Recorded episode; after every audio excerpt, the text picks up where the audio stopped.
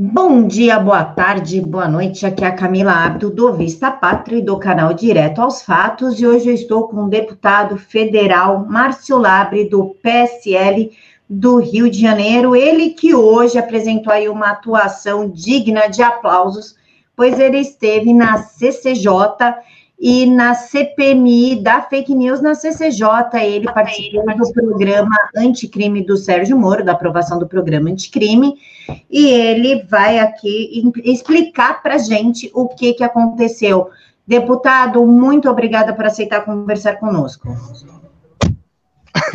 Obrigado a todos, obrigado pessoal do, do canal, do Vista Direita, Camila, Alain, é, aquilo que for possível aí a gente tenta esclarecer. Deputado, Deputado, como é que ficou a aprovação do pacote anticrime? Como é que foi essa aprovação? Conseguimos aprovar aí quase que 80% do, do texto original, tá?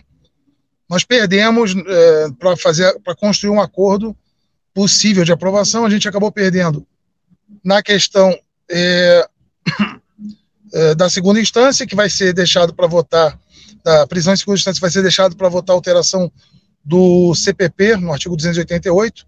Então, isso vai ficar para ser votado nesse, nessa outra PL. Então, isso foi retirado. É, foi retirado também aquele acordo do Ministério Público que tem nos Estados Unidos para você encerrar o processo e já fazer um acordo com o réu para que ele já comece a cumprir a pena é, e aí ele precisa, pode economizar todos os custos processuais, uma vez que ele já se coloca na condição é, de reconhece como culpado, confessa o crime, e aí você você poupa todo aquele custo processual. Isso também foi retirado, segundo os garantistas, eles acham que o processo teria que transcorrer sem esse tipo de acordo. E a outra questão que foi retirada foi o excludente de licitude na, em, em aspectos como medo, ameaça, é, eventual confronto, ficou mantido apenas é, em caso de refém. E aí as autoridades policiais podem efetuar aí o disparo é, no caso de reféns, é, é, sendo ficando excluído da ilicitude. De resto, algumas filigramas, coisinha pouquinha, o pacote foi aprovado é, a, a bom, a, de forma satisfatória. Deputado, como é que ficou a questão da excludente de licitude? Exatamente como eu falei. Só fica valendo agora para os casos de reféns, de casos com reféns. Tá? Os outros casos não é, continua valendo a, a lei atual no caso de abuso de autoridade, no caso de, uh, de excesso do, do policial, ele está sujeito à punição.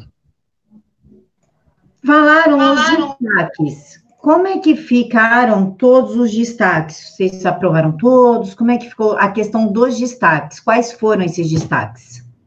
Não, foram, foram uma quantidade grande de destaques que, por acordo, foram todos retirados só se aprovou realmente esses três destaques que suprimiam essas, é, esses textos originais. O resto, por acordo, foi retirado os destaques. Como é que o senhor, agora, o que, que o senhor avalia, o que, que o senhor espera do pacote e quando é que ele vai começar a ter uma validade? Bom, ele agora vai para votação no Senado e para sanção presidencial. Acreditamos que até fevereiro já esteja é, vigente. A partir de agora, deputado, é, como é que vai ficar? Vocês votaram, tem os destaques aí que vocês derrubaram, a excludente de licitude ficou só em caso de sequestro, que é um absurdo, mas tudo bem. É, qual são as expectativas do senhor agora? Vai ter uma nova votação? No, ou já encerrou com, com os deputados federais? Agora cabe somente ao Senado e quem que a gente tem que pressionar para ser aprovado isso? Texto pode ser alterado no Senado, tá? Na Câmara não mais. É, a pressão, se tiver que ser feita, vai ter que ser feita no Senado, para devolver, talvez, a, o excludente de licitude. Nosso entendimento é que vai ser bastante complicado. Nós não temos uma maioria, como a gente gostaria, uh, em termos de parlamento. Então, a gente vai precisar construir acordos para poder seguir com o governo. É, nesses pontos muito sensíveis, ainda é muito difícil a gente ter uma votação integral a contento do que o governo planeja, entendeu? Então, é, enfim, é isso que a gente. Esse foi o possível acordo e cabe agora para para as pessoas que não estão satisfeitas, a gente vai ter que construir daqui a um tempo outras legislações para ir consertando essa que não foi aprovada. Mas a questão é que a gente cai na mesma situação. A legislatura que está aí é essa. Então, a pressão popular é o único caminho de fazer com que tudo aquilo que a gente deseja é, seja aprovado. É, só a pressão popular consegue. Deputado, Deputado, posso ser folgada e aproveitar que o senhor já está aqui falando com a gente sobre a prisão em segunda instância e perguntar um pouquinho da CPMI, da fake news? Pode, pode sim, que eu já estou com horário já para um compromisso, mas pode perguntar aí rapidinho. Eu gostaria de saber do senhor quais são as impressões do senhor sobre essa CPMI e como que ela vai terminar, porque já virou um circo, já virou uma lavação de roupa suja. O que eles querem com essa CPI e como que o senhor espera que termine essa CPI? Bom, essa CPI nós estamos invertendo o jogo, tá?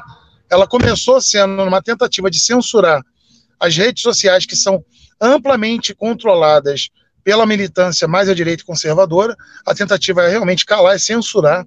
Nós estamos invertendo o jogo. Hoje mesmo foi um dia em que a, a deputada Joyce é, sofreu abalos fortes, não conseguiu emplacar sua narrativa.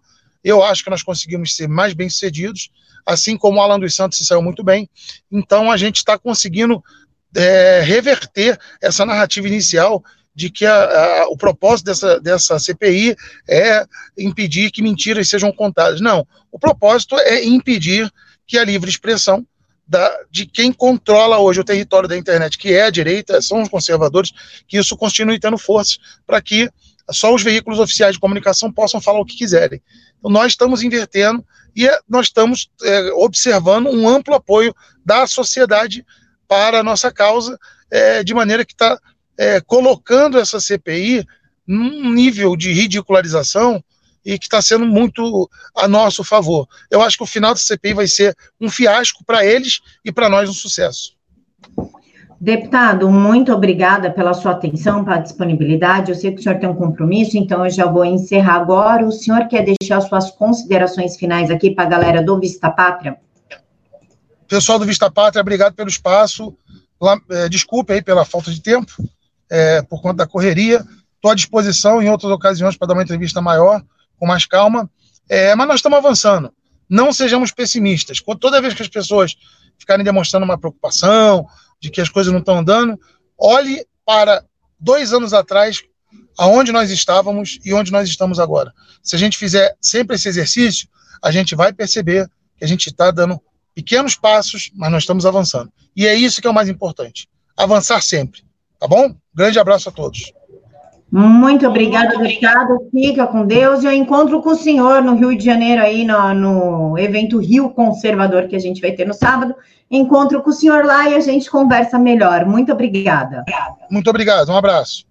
Tchau. Tchau. Tchau.